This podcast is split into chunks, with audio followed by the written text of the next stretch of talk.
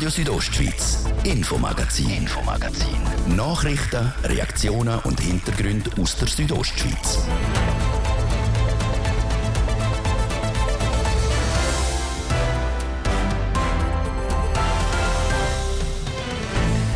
Es ist ganz genau heute vor drei Jahren, der 16. März 2020.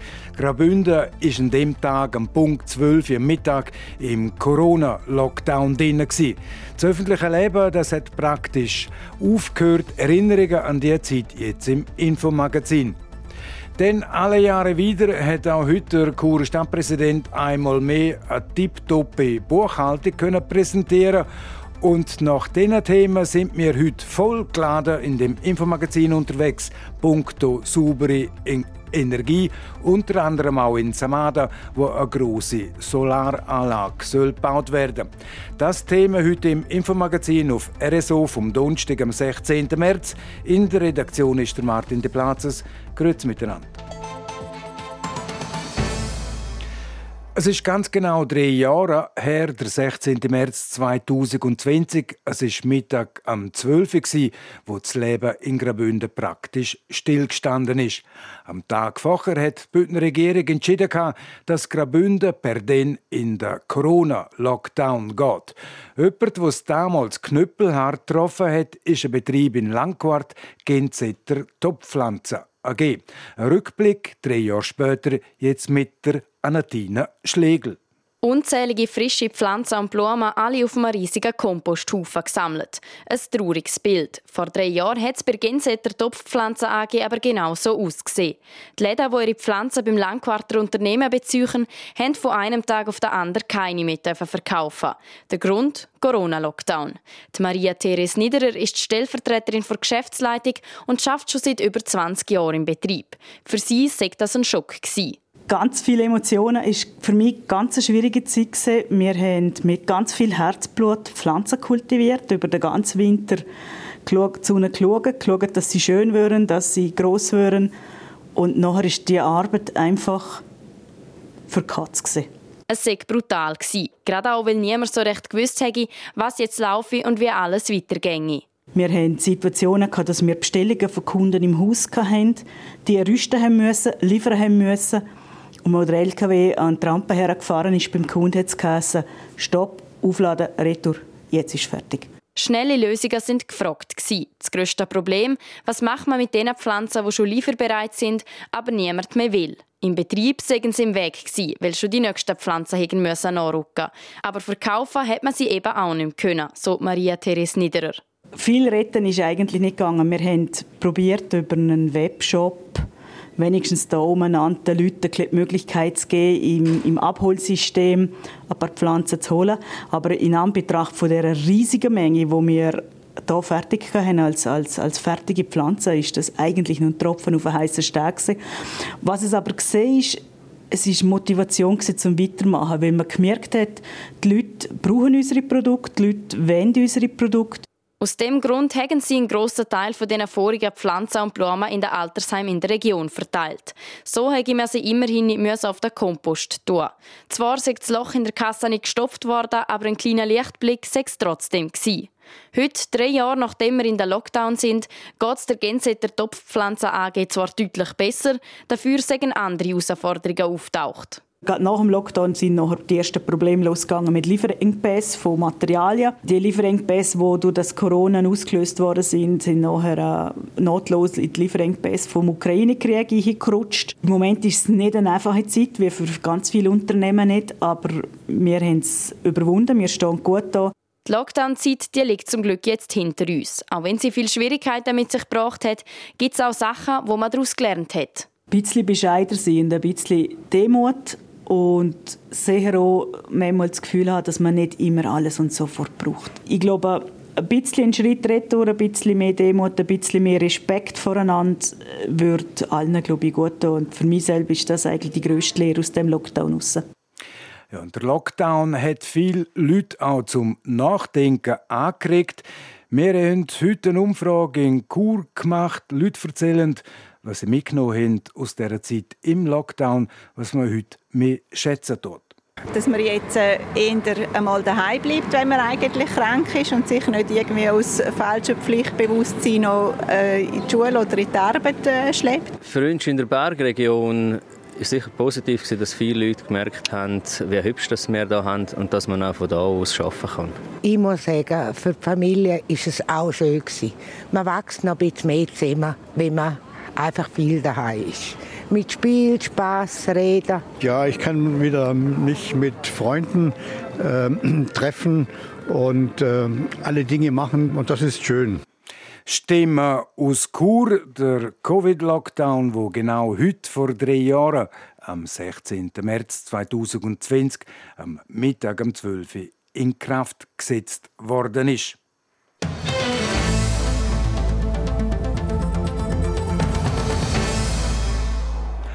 Einmal mehr hat der Churer Stadtpräsident Urs Marti auch heute gute Laune gehabt. Einmal mehr hat er den Rechnungsabschluss können präsentieren und nochmal einmal mehr ist der erfreulich gewesen. Das Rechnungsjahr 2022 schließt Stadt Chur mit einem Plus von fast 17 Millionen Franken ab. Das sind knapp 16 Millionen mehr als erwartet.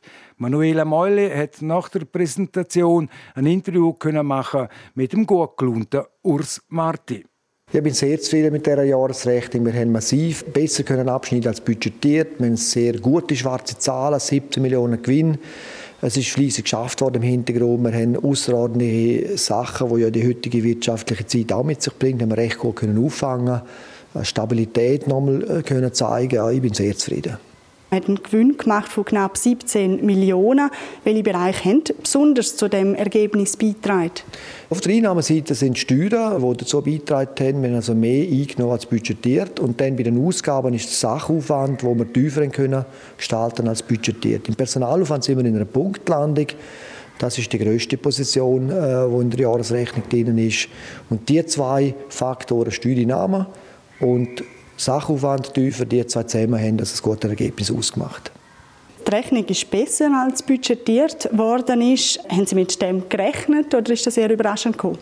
Die Erfahrung von der Vorjahr zeigt schon, dass man in der Regel besser abschneiden können als budgetiert. Wir wollten eigentlich eine hohe Budgetgenauigkeit erreichen. Das ist aber nicht so einfach bei einer Summe von rund 270 Millionen in Ausgaben da schnell mal 1-2% Abweichung äh, zu feststellen, dann gibt es schnell mal 5, 6, 7 Millionen Differenz. Die Stadt Chur die hat auch viel investiert und auch jetzt stehen gerade finanziell noch ein paar Schwergewichte an, zum Beispiel das Schulhaus Fortuna an der Ringstraße oder auch die Stadthalle. Sind die Investitionen gut stemmbar? Ja, ich glaube, wir haben bisher unseren Plan sehr gut können einhalten. Wir haben in den letzten zehn Jahren nahezu aufgerundet 300 Millionen investiert und die Schulden sogar noch können reduzieren. Also wir sind viel, viel gesünder unterwegs als vor zehn Jahren. Das gibt uns Kraft, auch die kommenden Jahre eigentlich aus einer Position der Stärke anzupacken. Aber es gibt schon mehr Druck. Also Zinsen werden steigen und die Teuerung ist da. Das sind schlechtere Voraussetzungen als noch äh, vor ein paar Jahren. Das heißt, wir werden ein bisschen verlangsamen wollen aber wir sind sehr, sehr gesund aufgestellt. In dem Fall dürften in Zukunft auch ein bisschen weniger Projekte anstehen, oder wie ist das zu interpretieren? Ja, wir haben äh, die sogenannten Sockelinvestitionen, die wollen wir auf gleicher Höhe lassen. Das ist das, was wir machen dort, damit die Sachen nicht verlottern. Und die Generationenprojekte, wo man so alle vier Jahre ein bis zwei Generationenprojekte machen will, wird man wahrscheinlich auf eins pro vier Jahre reduzieren. Also man wird nach wie vor mehr investieren als andere Städte und nach wie vor gesund sein. Aber man reagiert tatsächlich ein bisschen vorsichtigerweise auf die Marktentwicklung und wird möglicherweise zum Beispiel die zwei Projekte, die in den nächsten vier Jahren geplant sind, auf acht Jahre verteilen. Mit der Teuerung und Zinserhöhungen, die momentan die Wirtschaftslage eigentlich nicht so gut machen. Wie schauen Sie in Zukunft auf das Budget 2023? Wenn sich die Rahmenbedingungen verändern, dann muss man auch den Plan überprüfen. Das machen wir vorzu. Wir sind im Vierjahresplan jetzt am Schauen, ob man die Investitionshöhe ein bisschen senken sollte. Das macht durchaus Sinn. Die Zinssituation ist ja so, dass wir langjährige Abschlüsse haben von den Zinsverträgen. Das bedeutet, wir können sicher noch die nächsten drei bis sieben Jahre günstige Zinsen zahlen, weil wir das vorher abgeschlossen haben. Die neuen Aufnahmen von Kapital sind aber doch massiv teurer als früher. Das bedeutet, dass man so ungefähr ein Zehntel der neuen Schulden ein bisschen teurer zahlen als in der Vergangenheit. Und das wird sich natürlich über die Jahre hinweg tatsächlich bemerkbar machen. Und darum ist es vielleicht auch richtig, dass man ein bisschen den Markt beobachtet und die Geschwindigkeit ein bisschen reduzieren tut. Sagt der Stadtpräsident Urs Marti zur Jahresrechnung der Stadt Chur im Interview mit der Manuela Meuli.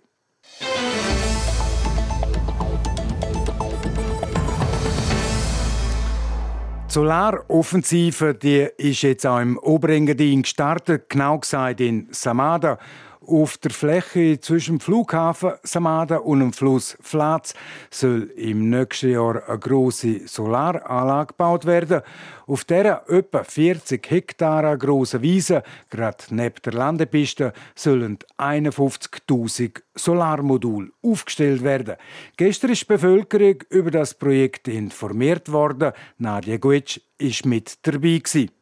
Das soll günstiger sein als der Strom, den Sie heute einkaufen. 51.000 senkrecht aufgestellte Module, verteilt auf 46 Reihen in 6 Meter Abstand. Es sieht aus wie ein moderner Rebberg. Die Visualisierung von der Solaranlage auf der grünen Wiese zwischen dem Flughafen Samada und am Platz. Da soll in Zukunft Strom produziert werden. Wenn alles käme, dann haben wir 150 Prozent, das heißt ein Drittel mehr wieder, was wir brauchen. Das erklärt Martin Merz. Er ist Verwaltungsratspräsident der Energie Samada, der zusammen mit der TNC Consulting AG das Projekt entwickelt hat. Von jährlich 37 Gigawattstunden Strom reden die Verantwortlichen, die hier produziert werden können.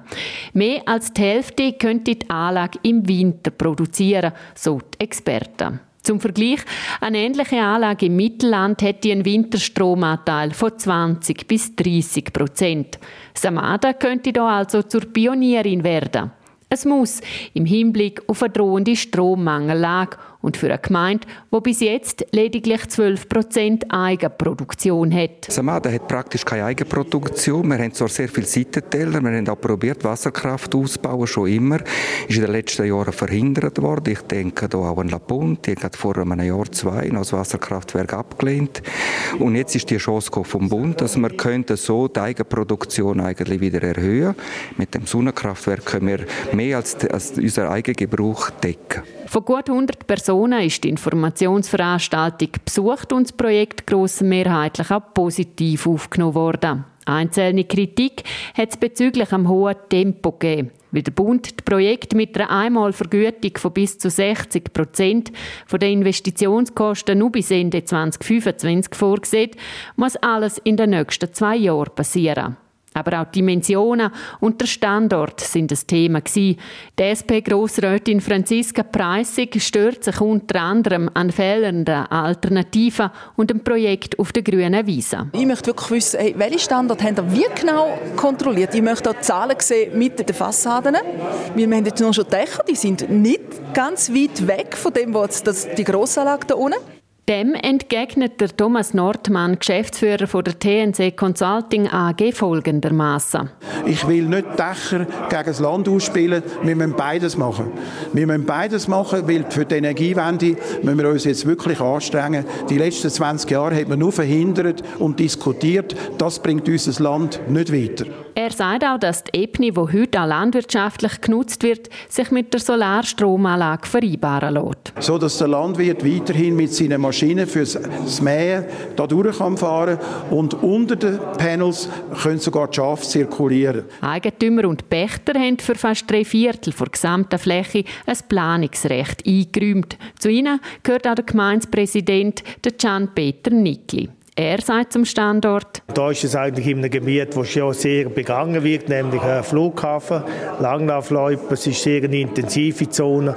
Und ich glaube, wenn man von einer Zone redet, wo, wo das erträglich ist, wo schon viel Technik drin ist, auch mit den Hochspannungsmasten, dann meint ich, es ein guter Standort. Als weiterer Vorteil vom gewählten Standort bezeichnet Martin Merz und sein Team die Nähe zum öffentlichen Stromnetz. Zurzeit prüft das Projektteam verschiedene Beteiligungsmöglichkeiten für die lokale Bevölkerung und die Region.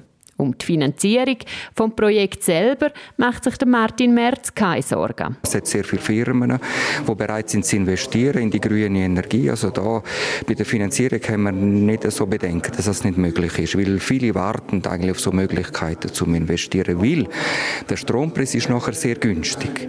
Also es ist wirklich günstiger, dass wir Sonne nehmen von Samad, als dass wir das Gas von Putin verbrennen. In den nächsten Monaten geht es jetzt darum, die verschiedenen Bewilligungsverfahren zu durchlaufen. Eine Gemeinsversammlung Mitte Juli entscheidet dann die Bevölkerung von Samada über die Solaranlage. Nadia Guetsch berichtet über das Solarprojekt auf dem Gemeindegebiet von Samada.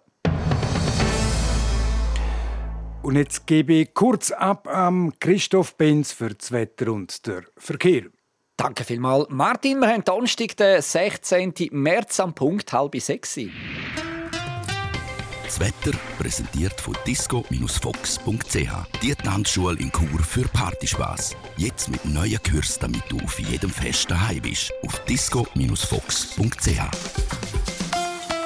Ja, es bleibt jetzt auch am Abend recht freundlich bei uns in der Südostschweiz. Die Nacht die ist dann meistens sternenklar mit Tiefstwert im ganzen Land von 6 und in der Landschaft Davos von minus 4 Grad.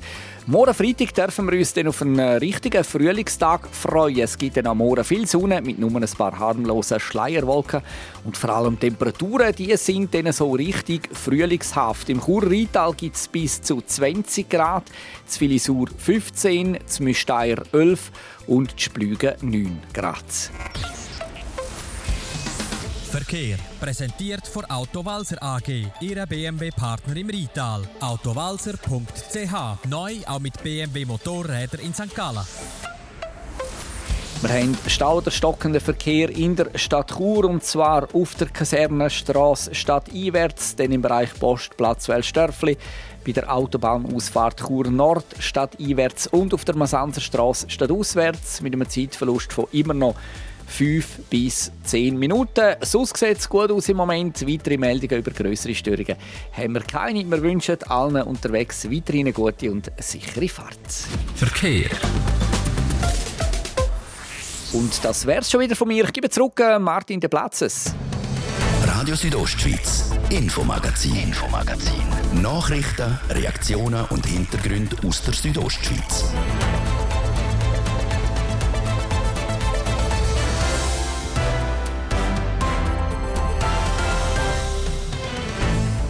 Präzis zwei Minuten ab halb sechs auf RSO jetzt die Themen. Das goldige Blau von Grabünden, die Wasserkraft, das Bündner Wasserkraftprojekt Klus, wo diese Woche im Nationalrat ein Thema war und vom Bundesrat Rösti die volle Aufmerksamkeit gekriegt hat. Und wir haben es auch vom Stoff der Zukunft, dem Wasserstoff, beim Kraftwerk Reichenau. Dort wird aktuell eine große Wasserstoffproduktionsanlage gebaut. Seit etwa sieben Jahren gibt es Pläne für ein neues Wasserkraftwerk Klus. Gebaut werden soll eine Druckstelle aus dem Davoser Speichersee aber in eine Kraftwerkzentrale in Trimis. Kostenpunkt etwa 400.000 Franken. 400 Millionen Franken. Entschuldigung. Vor ein paar Jahren sind die Pläne schubladisiert worden. Seit letztem Jahr sind sie wieder auf dem Tisch. Die SVP-Nationalrätin Magdalena Martulo-Blocher hat darum wollen, dass das Klus-Projekt auf die Liste der bedeutenden nationalen Projekte kommt. Das aber hat die große Kammer nicht wollen. Der Einzelantrag der Bündner SVP-Nationalrätin ist im Parlament knapp mit 91 zu 98 Stimmen abgelehnt worden. Sie hat sich gute Chancen ausgerechnet, wie sie mir am Telefon gesagt hat im Interview. Und darum hat es ihr gar nicht passt, wie der Nationalrat abgestimmt hat. Es ist natürlich auch eine Enttäuschung, weil Mietervertreter haben mir signalisiert, dass sie vollzählig werden zustimmen. Wenn sie das gemacht hätten, hätten wir es durchgebracht. Und die zwei linken SP-Vertreter Graubünden haben Nein gestimmt zu dem Projekt.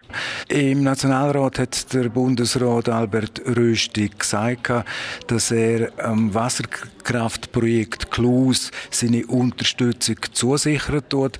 Das heißt, dass das Projekt Klus jetzt noch auf die Liste kommt, das ist nicht vom Tisch, Frau Martulo. Ja, genau, weil äh, auf dieser Liste hat es 15 Wasserkraftprojekte, unter anderem auch grosse, wo schon wieder Einsprachen gemacht worden sind dagegen, die schon blockiert sind. Es hat aber auch kleine, wo man gar nicht weiß, ob die dann wirklich alle so kommen in dem Zeitraum. Und es ist eine gute äh, Wahrscheinlichkeit, wenn man die zwei äh, Terawattstunden Strom nicht erreicht, ist eine gute Wahrscheinlichkeit, dass dann Klaus nachrückt. Das ist dann das nächste grössere und attraktivere Projekt. Das Projekt Klaus von Rebauer ist schon ziemlich fortgeschritten, könnte so viel Strom produzieren wie das Projekt von der Staumauererhöhung am Grimsel. Das ist ein politischer Irrsinn, dass das Parlament dem Nein gesagt hat. Ja, und es ist vor allem eben, dass es dort schon nicht auf die Liste gekommen ist. Man hat das äh, gar nicht richtig angeschaut. Man hat gesagt, ja, das ist ein, ein Laufwasserkraftwerk und wir wollen äh, Strom aus äh, Speicherseen fördern, wegen Winterstrom. Da hat man gar nicht gesehen, dass ja äh, in dem Klaus-Projekt das Wasser ja aus dem Stausee kommt und einfach eine dritte Stufe nachher unten dran angebaut wird, wo man das Wasser nochmal nützt. Das Wasserkraftprojekt Klus hat von der zwölf Bühner Konzessionsgemeinde schon das Okay gekriegt. Jetzt Genehmigung vor Konzession die liegt zurzeit noch bei der Bündner Regierung zur Prüfung auf dem Tisch. Wie sehen Sie die Chance, dass das Projekt Klus jetzt gleich noch realisiert wird? Ja, das wird äh, sicher realisiert werden, das glaube ich. Die Bündner Regierung muss jetzt prüfen. Und äh, da haben wir natürlich auch noch so ein bisschen, äh, äh eine spezielle Situation, dass eigentlich die Regierung oder der Kanton ja selber auch noch der Betreiber ist, also mit Repower. Wir haben die ganze Heimfall-Thematik, die auch noch im Raum steht. Und die Bündner Regierung wird natürlich auch im Hinblick auf diese Aspekte urteilen, wenn sie eigentlich jetzt auch einfach müsste Genehmigung geben, ohne irgendwie noch spezielle zukünftige eigene Aspekte berücksichtigen. Aber man erwartet eigentlich, dass bis Ende Jahr die Genehmigung vorliegt und dann könnte das eben relativ schnell dann realisiert werden. Das ist halt der Vorteil von dem Projekt, dass es äh, schon recht weit ist. Wenn es jetzt auf die Liste gekommen wäre von den äh, Projekten von nationaler Bedeutung, dann müsste das Projekt weniger Angst vor Einsprachen haben. Ja, vor allem auch weniger Planungstiefe bieten. Also es wäre einfacher in der Planung und in der Realisierung. Es hat auch Vereinfachungen dort. Das ist auch ein grosser Vorteil. Einsprache bis jetzt zeichnet sich bei dem Projekt jetzt nicht ab. Aber klar, das weiß man ja nie, wie es dann nachher kommt. Eben, es ist auch demokratisch abgestützt mit diesen zwölf Konzessionsgemeinden. Sonst hätte ich es auch nicht so unterstützt. Es ist mir wichtig, dass auch die Bevölkerung, die dort ja, lebt und wohnt, auch zustimmen kann. Mit dem Wasserkraftprojekt Klus könnte eine Stromproduktion von 240 Gigawatt im Jahr erreicht werden. Das wäre vergleichbar wie die Menge, wo am Grimsel mit der Erhöhung der Staumauer könnte produziert werden. Als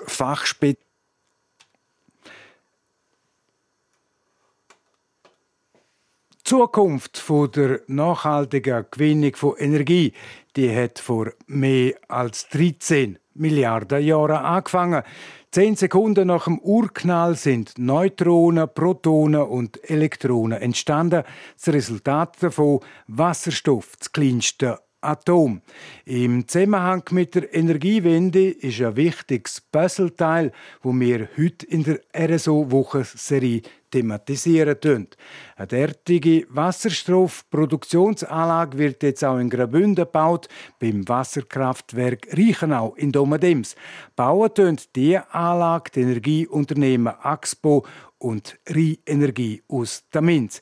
Ich habe mit dem Bündner Energieexperten Andi Kollegger über den Stoff der Zukunft reden als Fachspezialist Energie hat das die überrascht, dass äh, die beiden Unternehmen Axpo und Rheinenergie bei Domadems beim Wasserkraftwerk Griechenau ein derartig grosses Wasserstoffprojekt realisieren tun? Nein, es hat mich nicht überrascht und zwar darum nicht, weil bereits verschiedene Energieversorger sich im Bereich Wasserstoff engagieren und das macht auch durchaus Sinn, weil Wasserstoff und Strom eigentlich eine sehr enge Verbindung haben in dem Sinn, dass man mit dem überschüssigen Strom und Wasser Wasserstoff kann produzieren und man muss wissen, dass große Anwendungen wie Lastwagen nicht mit Elektrizität werden künftig fahren. Also ein Lastwagen braucht die tonnenweise Batterien, um elektrisch können sich fortzubewegen. Und dort ist Wasserstoff durchaus gute Alternativen. Und dass ein Energieversorger sich in dem Bereich engagiert, macht durchaus Sinn. Das heißt für den klimafreundlichen Transport, vor allem auf der Straße, in der Luft und auch auf dem Wasser, ist Wasserstoff die Energie der Zukunft, was schwere Transport anbelangt. Das könnte bei Baumaschinen, Lastwagen, Flugzeugen, Schiff sicher ein Thema sein und in der Richtung geht im Moment alles, weil es einfach wirklich einen engen Konnex zum, zum Strom hat. Das lässt sich lagern, was beim Strom halt schwierig ist, entweder mit Batterien, mit den entsprechenden Ressourcen Ressourcen, die man braucht, oder in Stauseen. Aber Wasserstoff ist eine weitere Speichermöglichkeit und man kann dann, wenn man zu viel Strom hat, statt das einfach irgendwo hinliefern oder noch schlimmer die Kraftwerke abregeln, könnte man Wasserstoff produzieren und dann die Mobilitätsanforderungen, die wirklich in einem größeren Tonnagebereich sind, mit dem auch dann äh, transportieren. Ich glaube, das ist wirklich das Konzept, wo äh, verhebt und, und wo eine gute Ergänzung ist auch zu der Elektromobilität hochkomplexe Energie, der Wasserstoff. Bis der Wasserstoff kann genutzt werden, muss der mehrfach umgewandelt werden und das wird teuer. Ja, jede Umwandlung ist mit Verlust verbunden. Das ist so. Am liebsten würde man es produzieren und brauchen. Aber wenn man es muss umwandeln, dann gibt es Verlust. Und die Verlust, die nimmt man nicht gerne in Kauf. Das ist so. Auf der anderen Seite muss man dem gegenüberstellen, was man mit denen braucht bei der Elektromobilität. Also Batterien, die wirklich schweren Bleibatterien oder Nickel-Cadmium oder, oder Lithium-Ionen-Batterien, die dann auch grosse Gewicht in, in Anspruch nehmen zunehmend und das muss man einander gegenüberstellen. Am Schluss gibt es eine Gesamtbetrachtung, auch umwelttechnisch und die Lösung, die sich dort an vorderster Front durchsetzen, das kann Wasserstoff gleichwohl sein, auch wenn es bei der Umwandlung Verluste gibt. Aber gerade jetzt für den Transport auf der Straße im Kanton Graubünden gibt es Transportunternehmen Kandreien, die fahren mit einem Lastwagen, wo mit Wasserstoff betrieben wird. In der Schweiz fehlt es noch an der Infrastruktur Infrastruktur. Nur an wenigen Standorten kann man Wasserstoff tanken, unter anderem Solothurn, Aargau und St. Gallen. Und darum fährt die Firma Kandraja auch logischerweise nur in dem Gebiet mit dem Wasserstofflastwagen. Da muss dann auch Fürsche gemacht werden mit der Infrastruktur. Natürlich, das ist wie bei der Elektromobilität auch. Ohne äh, Stromtankstellen keine Elektromobilität. Dort hat man vor ein paar Jahren auch müssen schauen, wo geht man sein Elektrofahrzeug aufladen. Mittlerweile hat man fast an jedem Ecke eine öffentliche oder eine öffentlich zugängliche Ladeinfrastruktur. Bei den privaten Ladeinfrastrukturen hinkt es noch ein bisschen hinten drin, sind auch die Herausforderungen relativ groß. Aber das wird sich auch beim Wasserstoff müssen, müssen einstellen. Wir stehen da noch am Anfang von der Entwicklung. Die Energieversorger gehen jetzt in das Gebiet und sich dort dann auch entwickeln. Und das wird auch eine Auswirkung haben auf die, auf die Ladeinfrastruktur. Aber eins nach dem anderen. Ich glaube, Rom ist auch nicht an einem Tag gebaut worden. Wasserstoff, also auch Energie der Zukunft. Wenn man jetzt einen Haufen Jahrzehnte zurückgeht, die Angst von einer, früher hat man noch gesagt, Angst geht um vor einer Wasserstoffbombe, die Angst, die muss man nicht mehr haben. Also es ist natürlich eine Technologie, die anspruchsvoll ist. Es ist jetzt äh, von Stadler ein erster Zug entwickelt worden, der mit Wasserstoff fährt. Der soll im, im Agglomerationsgebiet von Los Angeles zum Einsatz kommen. Das ist so ein Testbetrieb, wo man natürlich all die Herausforderungen, die sich stellen, jetzt muss lösen. Aber ich glaube, das, das kann man auch lösen. Technisch ist man sehr viel weiter und die Technologie wird wahrscheinlich eben gerade im Bereich Transport von schweren Lasten die sein, wo die größte Wirkung hat mit dem am wenigsten grossen Nachteil. Und darum glaube ich, wird man das gut können in den Griff kriegen, auch technisch sagt der Bündner Fachspezialist für Energie zum Stoff der Zukunft, der Andi Kollegger. Morgen geht es in der Wochenserie um das blaue Gold aus Graubünden, der Wasserkraft, besonders vor dem Hintergrund, dass in den nächsten Jahrzehnten Konzessionen von der Wasserkraft Werk auslaufend und der Kanton und auch Gemeinden die Wasserkraftwerke selber übernehmen Sport. Es hat kein Vorbeigehen gegeben, auch heute. Marco Odermatt, auch im letzten Super-G der Saison beim Weltcup-Final in Andorra, steht der Nidwaldner zu oberst auf dem Podest, reine Zinsli. Es ist das achte Saisonrennen im Super-G und der sechste Sieg für Marco Odermatt. Am nächsten ist ihm noch der Österreicher Marco Schwarz gekommen. Der hat 29 Hundertstel auf die Bestzeit verloren. Komplettiert hat das Podest der Norweger der Alexander Kilde. Die weiteren Schweizer die haben alle die Top-Ränge verpasst. Zweitbester Fahrer von Swiss Ski ist der Justin Murissier als Zehnter. Schon vor dem heutigen Sieg war klar, dass der Marco Odermatt die gross und auch die kleine Kristallkugel gewinnt. Seine Super-G-Saison sei perfekt gewesen, sagt der Marco Odermatt gegenüber SRF, kurz nachdem er die Kristallkugel entgegengenommen hat. Viele andere Worte gibt es glaube ich fast nicht. Äh, ja, wenn man weiß, wie schwierig die Disziplin ist, sechs von acht Rennen können gewinnen, ist äh, unglaublich. Und ja, jetzt gerade noch einmal das letzte Rennen gewinnen und die Rennemotionen noch einmal haben und nachher die dürfen entgegennehmen, ist äh, unglaublich schön. Wenn er im Riesenslalom auch noch auf das Podest fährt, dann knackt der Marco Odermatt sogar noch den Punkterekord von Hermann Mayer von 2000 Punkten. Und auch bei den Frauen geht die kleine Kristallkugel im Super-G in die Schweiz. Das dank dem heutigen Sieg von der Lara Gut Berami im letzten Super-G vor Saison. Und zum Schluss noch Fußball. Für die Schweizer Nazi stehen nächste Woche die ersten Spiele seit der WM Ende Jahr auf dem Programm.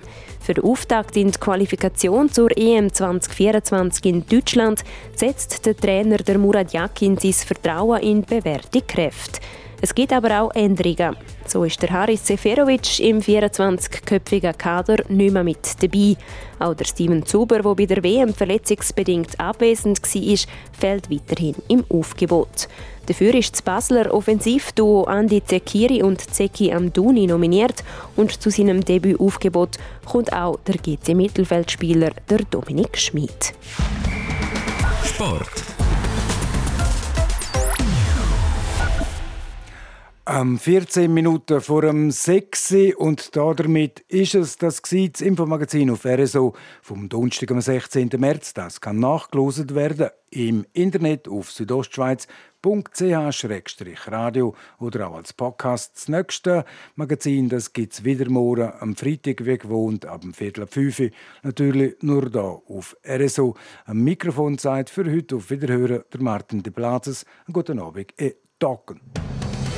Radio Südostschweiz, Infomagazin, Infomagazin.